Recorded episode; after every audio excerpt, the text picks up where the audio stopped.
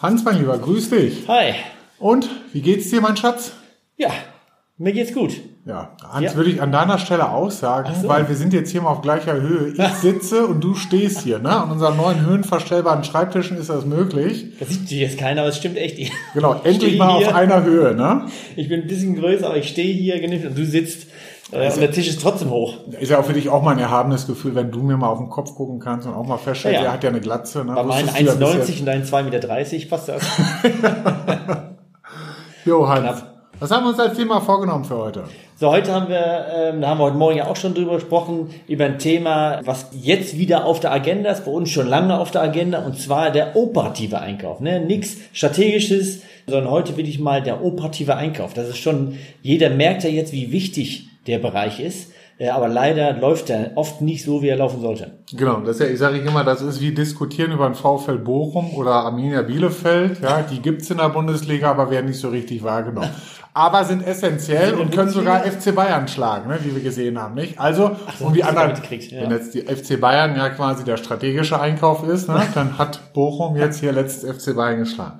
Also ich gebe dir absolut recht, operativer Einkauf ist super wichtig. Und Ja. was, was viele Leute vergessen, ist, nur wenn ich operativ entlaste, kann ich mehr strategisch arbeiten. Ja. Ja, so. Ja, viele strategischen Einkäufer sind ja zurzeit auch mit operativen Tätigkeiten beschäftigt. Das kommt auch noch. nicht Das- hinkriegen. genau, also, das- weil die Prozesse einfach nicht stimmen. Ja, und weil wir jetzt hier mehr so hands-on drauf sind, Ja. Hans, jetzt lass uns doch mal den Zuhörerinnen und den Zuhörern sagen, was wären denn dann vernünftige Ansätze, wie ich den operativen Einkauf dann von der Seite her dann optimiert bekomme? Oder was soll ich denn da tun, damit das da weniger Aufwand ist, damit es besser läuft? Was hast du denn da?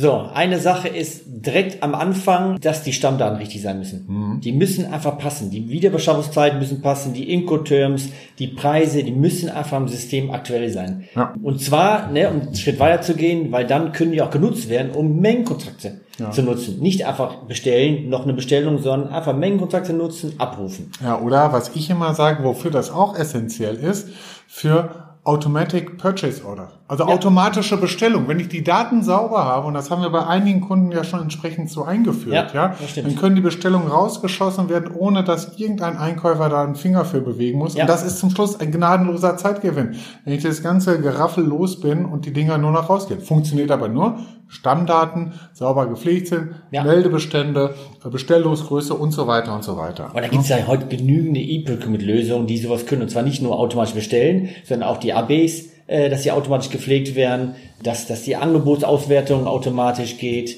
äh, die Rechnungsprüfung, also die Rechnungsprüfung in der Buchhaltung äh, automatisiert wird und alles, was fehlerhaft ist, also nicht dunkel gebucht wird, in den Einkauf zurückgeschossen wird.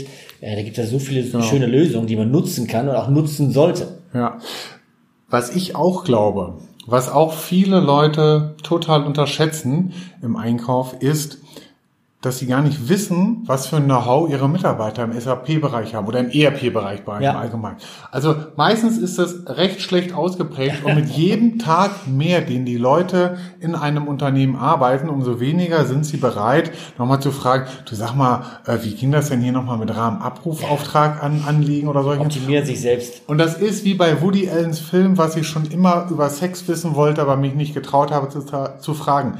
Setzen Sie ein Training auf, SAP im Einkauf. Wir machen das ja super mit den Profit-Leuten. Die Ja, sind ehemalige Leute aus dem Einkauf, die Ja. wissen genau, wo die, wo die Kinken dort sind bei den Leuten, was sich keiner traut zu fragen. Da muss man das halt einfach geschickt ins Training einfließen lassen, dann öffnen sich die Leute und haben einfach nachher mehr Know-how, wie sie das ERP-System bedienen müssen. Dadurch sind die Prozesse effizienter Ja. und ganz ehrlich, die Leute sind auch zufriedener. Ich merke das auch in Workshops. Wenn ich Workshops mit operativen Einkauf habe, was sie sagen, wie, du machst das so, ich mache das so, oh, ist ja viel einfacher bei dir. Weil die meistens keine Einarbeitung haben. Die kriegen ein teures System an die Hand und dann wird's benutzt wie ein Taschenrechner. Genau. Also, nächste Mal kein Verhandlungstraining machen, haben wir sicherlich auch tolle. Ja. Nächste, nee, ganz ehrlich, würde ich den Leuten ehrlich so empfehlen, lieber ein Training zu machen, SAP im Einkauf. Ja. Gucken Sie, was weiß ich, bei uns auf der Webseite haben wir, können Sie gerne vorbeikommen, äh, machen wir bei Ihnen. Ja, und auch mal die IT-Fragen, das machen wir natürlich auch mit Kunden oder die, die SAP äh, im Team haben oder Sage oder AB Plus oder äh, Navision, was auch immer, ähm, auch die Fragen, weil die haben auch äh, gute Tipps. Und ich gebe dir recht, das wird oft echt schlecht genutzt. Ja. Leider. Ja, ja. Ähm, Und es ist ja eigentlich die Basis für Ja. operativen Einkauf. Und weißt du, was auch so ein Kernspruch ist für, von meiner Seite jetzt zum Thema operativer Einkauf ist? Wir brauchen mehr digitale Mainzelmännchen. Ja. Du weißt, was ich damit meine?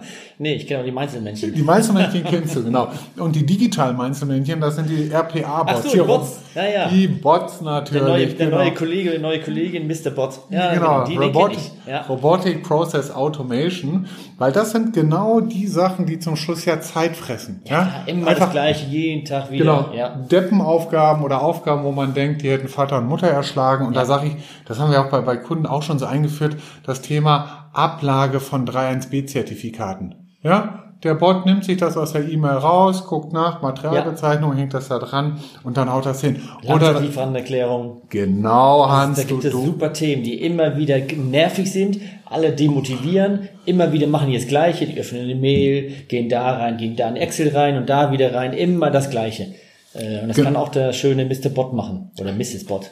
Oder Mrs. Bot. Ja. Ja. Geht natürlich auch. Gar Ja, kein- das ist, gar- äh, man weiß gar- es nicht, ne? Ja, genau. Man- man- Oder diverser Bot. Das weiß man nicht, genau, wahrscheinlich. Bei Bots weiß man das nicht. Das ist äh, ja eben ein Bot. Ja, das stimmt. Ja, das ist auch wichtig. Und noch ein Thema, weil am Ende, also wenn wir eine eine RPA haben, alles wird automatisiert und dann am Ende kommt trotzdem irgendwann vielleicht mal Ware an, die nicht richtig ist. Nicht, wie wir es bestellt Ja. haben. Ne? Je nachdem, wie gut die Warenauskontrolle beim Lieferanten ist, äh, irgendwann fällt es eben auch auf. Und dann ist wichtig, dass, dass wir eben im Reklamationsmanagement auch eine klare Aufgabenverteilung haben. Zwischen äh, Wareneingang, QS, wenn es die QS-Abteilung gibt, und der Einkauf. Äh, weil ich sehe immer wieder Sachen, dass genau der Einkauf muss selber hinlaufen, verpacken und zum Lieferanten schicken Was? oder machen selber Fotos oder klären selber äh, die technischen Abweichungen. Das macht dann, weil es keinen anderen gibt, der es macht. Oder weil es keine klare Aufgabenverteilung gibt. Oder der beste Spruch ist immer historisch gewachsen. Ja, ja genau. Ja, ich sag Das wir ja mal, so, so oft. ja, äh, vollkommen richtig. Reklamationsmanagement ist der struppigste Prozess im ganzen Unternehmen und mal häufig ist es das schwarze Peter-Spiel.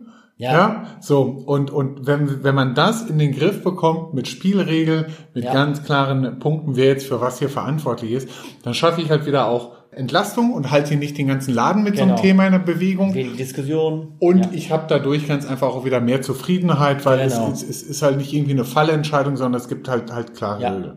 Ich meine, was ja gut ist, wir haben jetzt ja mehr und mehr angefangen, Hans, jetzt einfach da auch mal Checklisten aufzubauen, was Ja. es an Ansatzpunkten gibt. Genau, Ne? Analysen durchführen und ja. Und, und auch da, um da konkrete Empfehlungen zu geben. Und äh, wenn von den Zuhörern da vielleicht noch der ein oder andere natürlich einen Punkt hat, wo ihr sagt, das ist eine super Sache für den operativen Einkauf, kommen Sie gerne auf uns zu. Wir lernen natürlich auch gerne dazu.